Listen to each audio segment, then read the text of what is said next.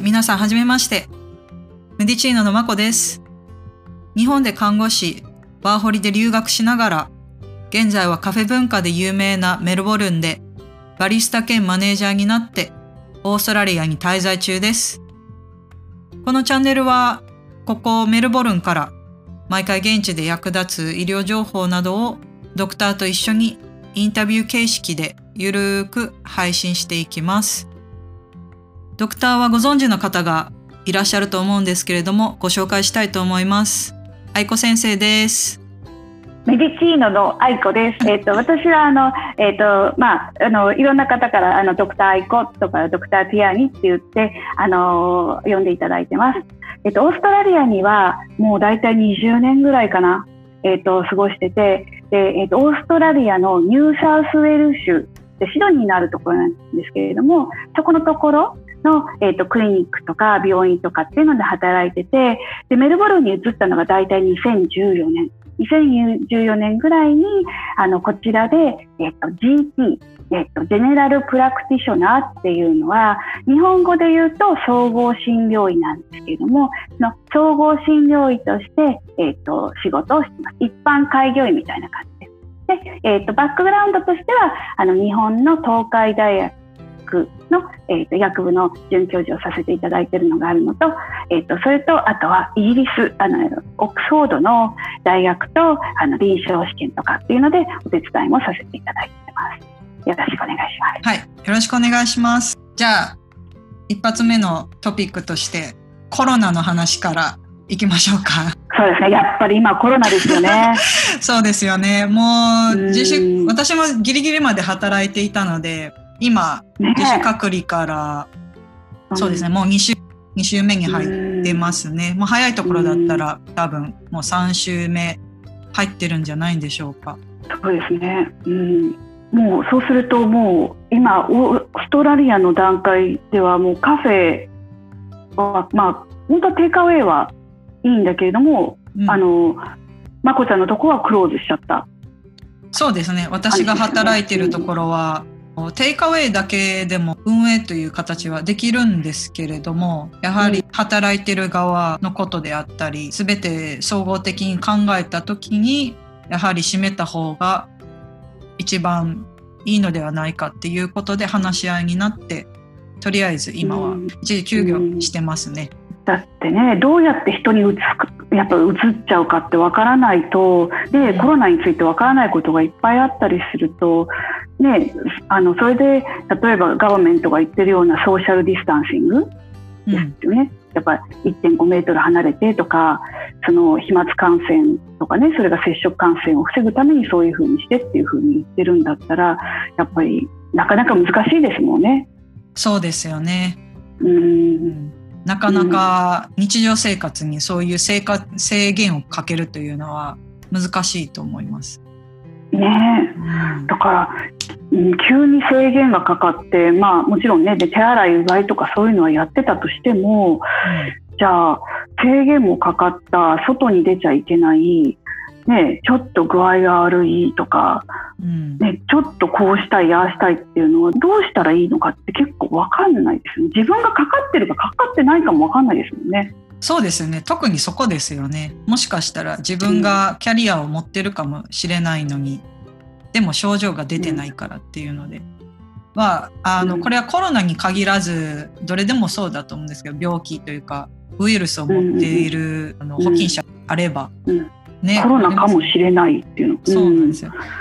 そういえば先生、あのコロナにかかっちゃったらどうしたらいいんですかね？ね、まあでもねコロナにかかっちゃったらはあれだけどコロナにかかってるかものところもあれですよね。もしかしたらこれコロナみたいな時もあれですよね。だって普通はねちょっとあのこれ今ね私たちのいる時期がちょうど季節の変わり目の時期だからもしかしたらこれコロナかもみたいななのかな、うん、例えば喉が痛い咳咳が出る。ちょっと熱っぽいとかねそのコロナという風なのの設定なんていうの症状でメインとされてるものっていうのが例えば熱がね37度5分以上あってでプラス情動気動炎みたいなものっていうのがあったりするんだったら、い、やもうそれはもろコロナの扱いっていうのでじゃあこれで PCR の検査をしてどうのこうのっていうふうになっちゃうからあれなんだけど、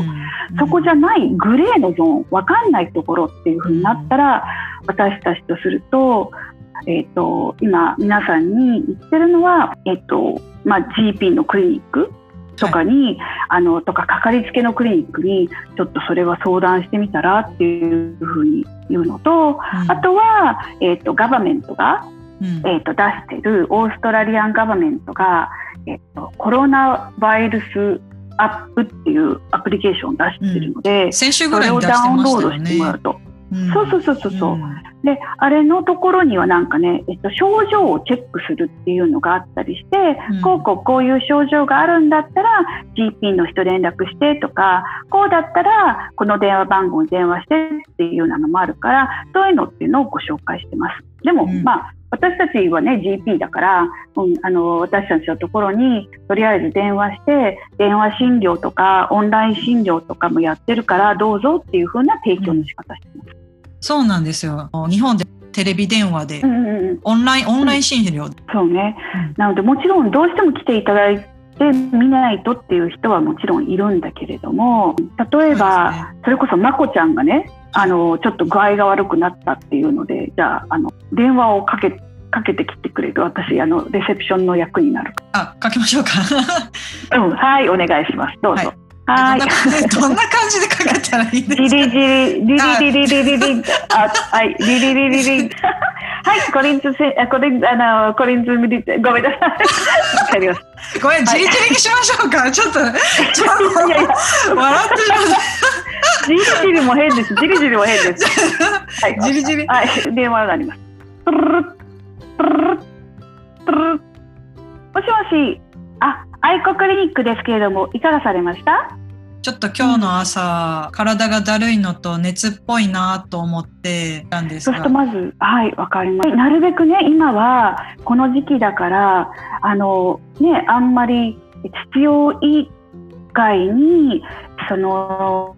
わざわざこちらのクリニックにていただくっていうのもあまり良くなかったりもするのでまず1回電話とかオンラインで、えっと、診察をしようと思うんだけれども、はい、電話だったら例えばこのまま電話でっていうふうにしてもいいんだけれども、はい、オンラインでやるっていう時っていうのはあの私の方から、えっと、特にねあの患者さんの方にあの特別なソフトとかっていうのをあの入れてもらう必要はないんだけどとりあえずスマートフォンがあれば、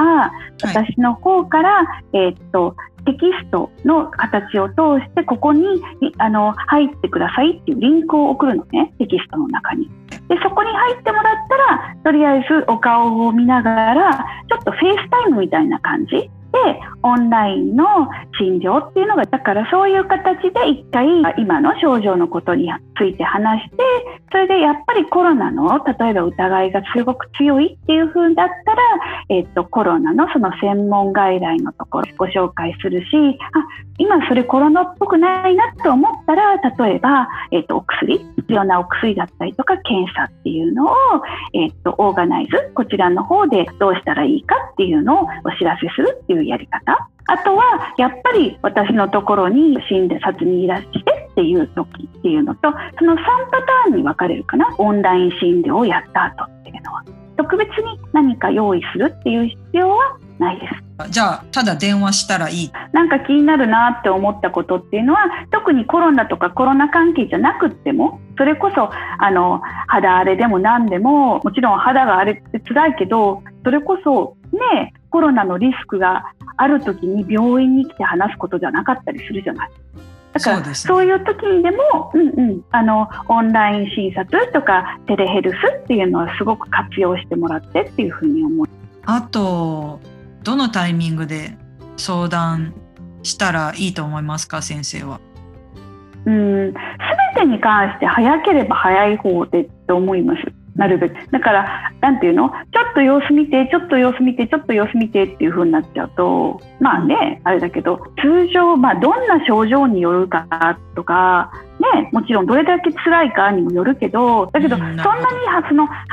ードルを高いっていうふうに考えないでもらって大丈夫なのであちょっと聞いてみようっていうふうに聞いてくださる分には私たちの方では全然あれです。症状が重くなる前あれこれどうなんだろうなっていう時に、うん、テレコムを利用するっていうのがいいっていうことですかね。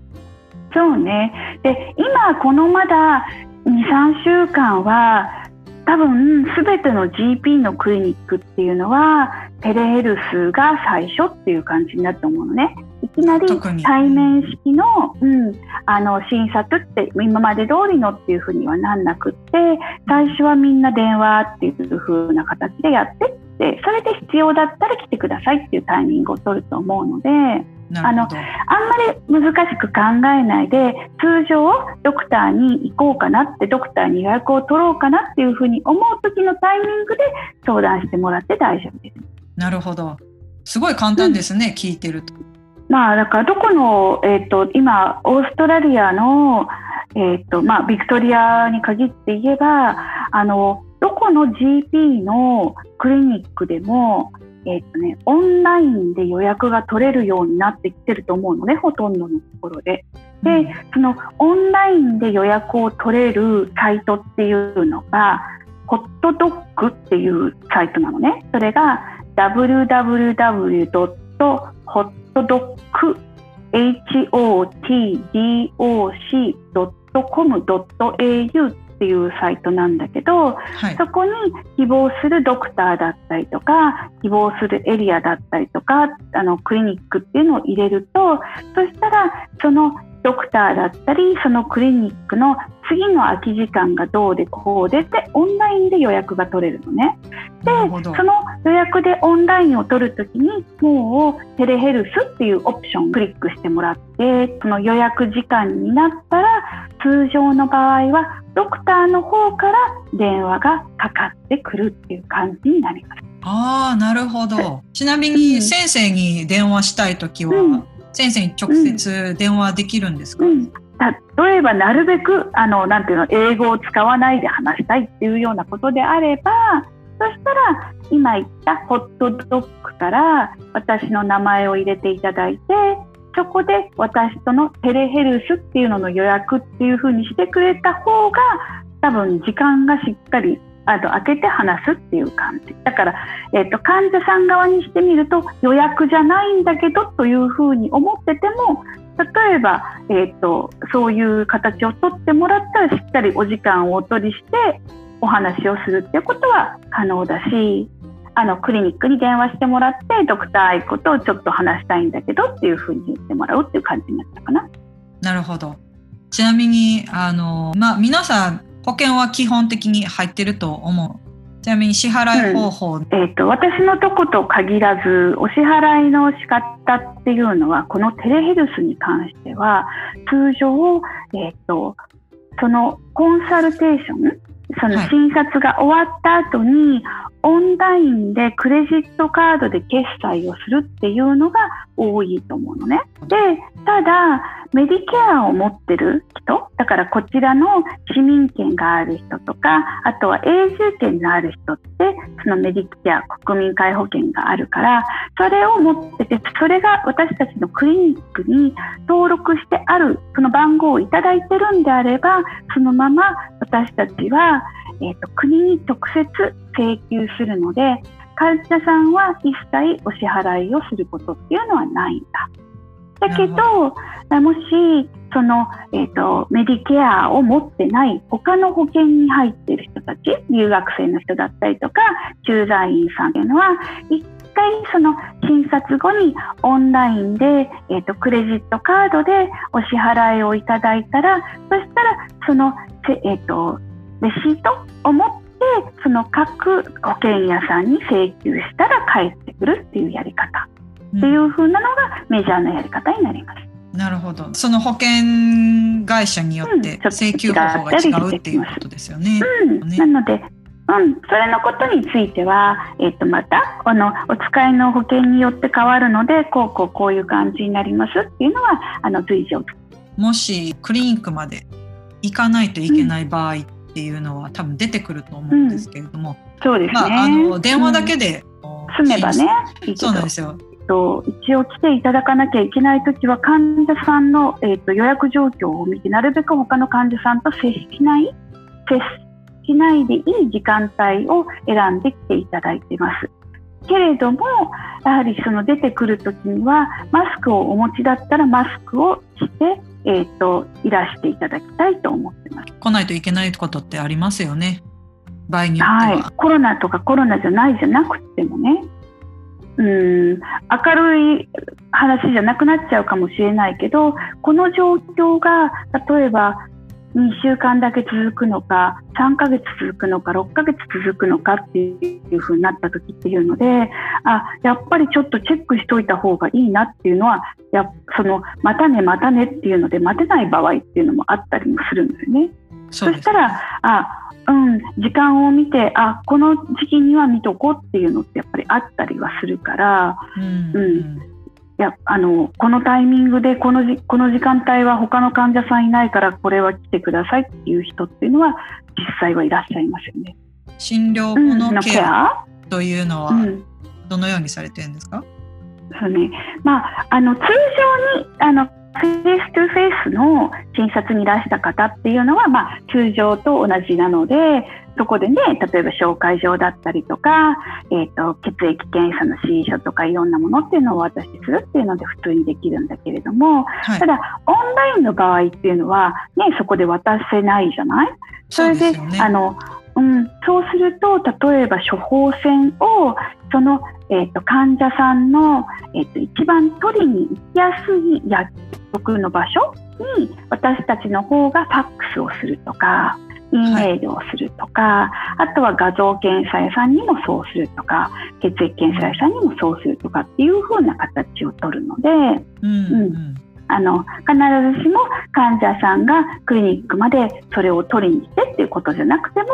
もう全て用意されてるっていうことなのでそうそうそうそうだからね、ね、あちらに行く時は、うん、お薬屋さんに行く時はもうある程度あのお薬はもう準備できてるっていうような状態に、ねうんうん、なれるじゃない？オンラインとかで知っておけば。そうですよね。だから、あの、うん、なるべく待ち時間少なく。うん、そうですよね。まあ、本人もやっぱりしんどいと思うので。うん。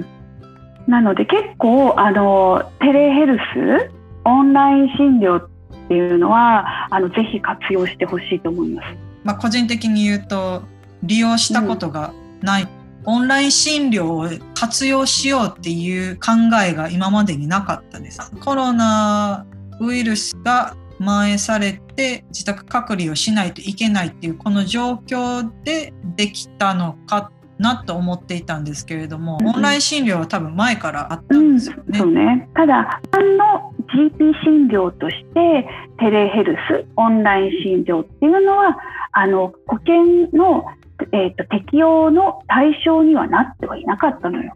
あそうなんですね。そうなのよ。はい。だから、えーとそれっていうのは完璧自費でやるっていうことはできてたんだけれども。そう。だけど今回は そう、はい、今回は、うんあのまあ、こういうこともきっかけになってそのメディケアだからあの保険が適用するっていうふうにはなったんですね。多分日本でも今この診療の新しいやり方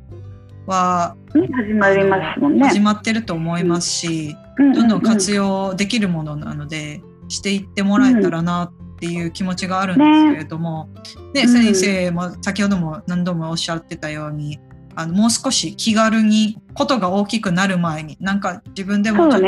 おかしいかなって思ったら活用していただいたらいいのかなと思うんですけど。そうっていうのがねこれ大丈夫かな大丈夫かなって言ってずっと心配を抱えてたりしたりするとだんだんねあの心配になっちゃって今度心配性が不安症になっちゃって不安症がって言ってどんどんねそれこそ気になることがな、ね、多くなりすぎちゃって余計具合悪くなっちゃうことを考えちゃったらあこれどうなのかなっていうことがあったらそしたらもう本当に気軽にテレヘルスで予約していただいたらあの、ね、あの解決できることが出てくるかもしれないんでそうですよね。よかったら使ってみた方がいいと思います。はい。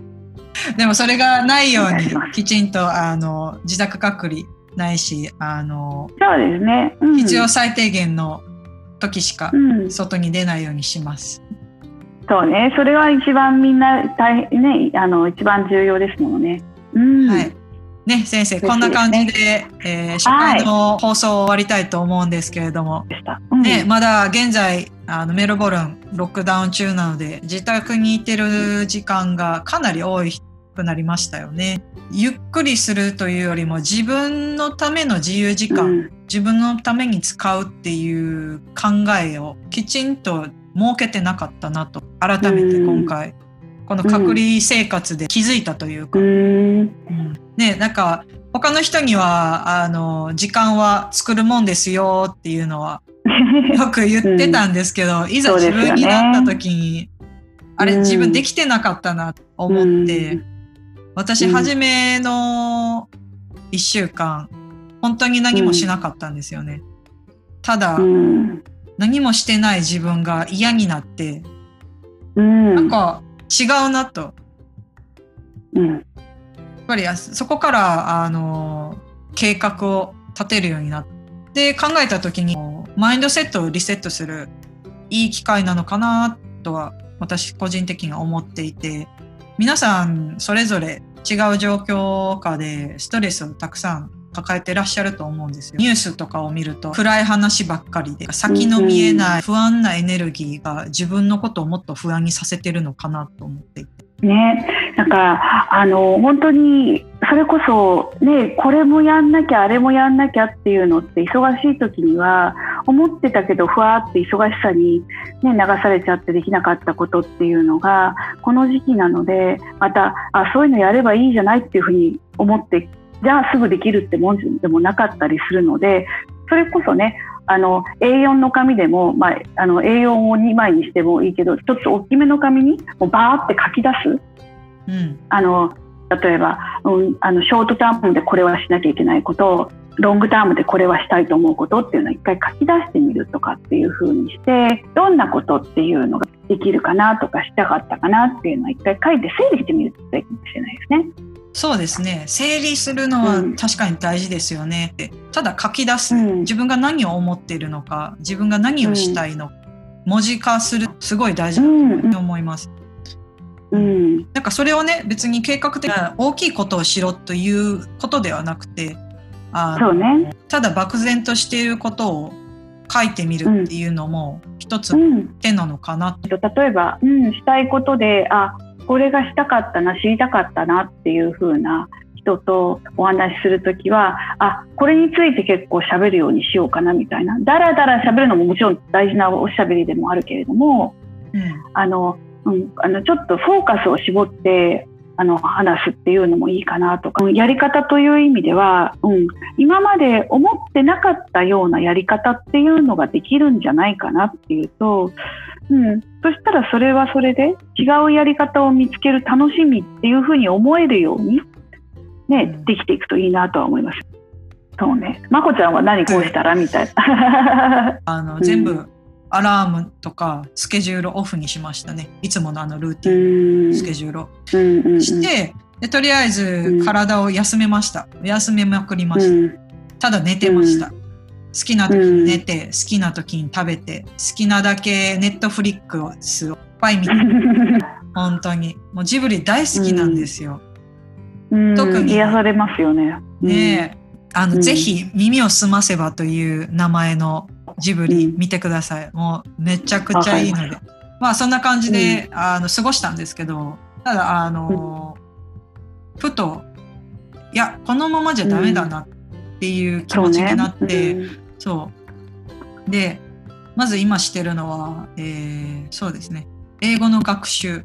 自分をいたわる時間を増やしたり、忙しくて全然連絡取れなかった方と連絡をしてみたり、一日一回は誰かと電話したり、あとは、うんうんうん今まで挑戦してみたかったことももっと調べたり行動に移してみたり、結構ね忙しくなるんですよね。そうよね。本当そうよね。本当にね形にならなくてもいいと思うんですよ。ただ、うんあのもし短期目標を作るのであればその不安なエネルギーをね英単語の一つうん二つ覚えたり。ね、自分の学習時間に費やしたり、お子さんがいてたらお子さんの変化に気づけたり家族時間であったり、うん、なんでそのエネルギーを費やす方によってはまた違った時間の使い方が見えてくるのではないかなとは思ってるんですけど、そうね。うんうん。小さな変化もあの気づけれると思うので家にずっといて、うん。そう短期目標の話になるんですけど12単語あの覚えたものを使って、えー、と文章をつ作れるとかうん。じゃあテストします。えちょっと待ってダメですダメですよそれは恥ずかしいので でもねそれを使って例えば自分の友達に電話してそのフレーズを使ったりするそうそうそうそうん。まあインプットだけじゃなくてアウトプットをそうね。使わないと。うん。そうそうそうそうなんであのそういうふうにルーティン作ってもいいのかなとも思います。で続けて、続けた後例えばこれが1ヶ月2ヶ月3ヶ月となったとしてもその後、うん人皮向けてるんじゃないかと。思うんですよね。うん。だこの時間をねうん有効活用するのっていろんな使い方があるのでその工夫がねできたらいいなとう思うんんですけど。うん、か本当にそういう意味ではこのこのこういうちょっとネガティブな雰囲気が流れてる時だからこそあのショートタームのゴールその今まこちゃんが言ったみたいな英語の一つ二つから始めてそれを応用できるっていう風なことっていう風にするみたいなのっていうのでちゃんとやったことに対してその見返りが来るリワーディングなところ頑張ったらなんかちゃんとできたっていうクリアができたっていうような自分で分かりやすいようなゴールっていうのを見つけていくっていうのは大事よね。でそしたらなんか自分がもっとやっぱりなんか成長が自分で分かりやすいようなものっていうのがもしかしたら入りやすいかもしれないよね。そうですね。初めの取っかかりとしたら、本当大きなことしなくていいんですよ。例えばそう小さいことでいいんですよね。本当あのうん。手の込んだ料理でも何でもいいと思うんですけど例えば縦巻きやるとか。うん、伊達巻き。あの 巻く機会がないですね。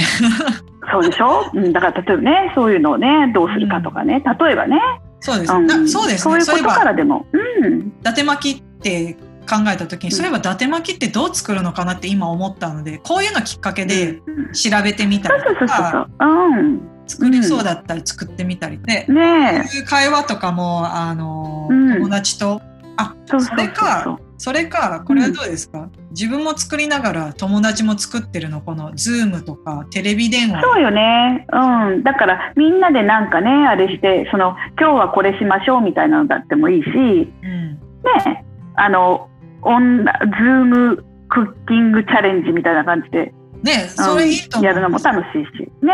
え、うん。ねえだそういうのもやれればいいかもしれない。それいいですね。あの、えねえ今度先生やってみましょうランランチしますか？バーチャルで。やってやってみましょう。やってみましょう。やってみましょう。うん。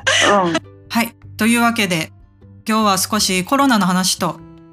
オーストラリアのテレヘルスの使い方についてお話しさせていただきました。愛子先生の情報など、下のリンクに貼っておきますので、見てみてください。それでは素敵な一日をお過ごしください。ほなね。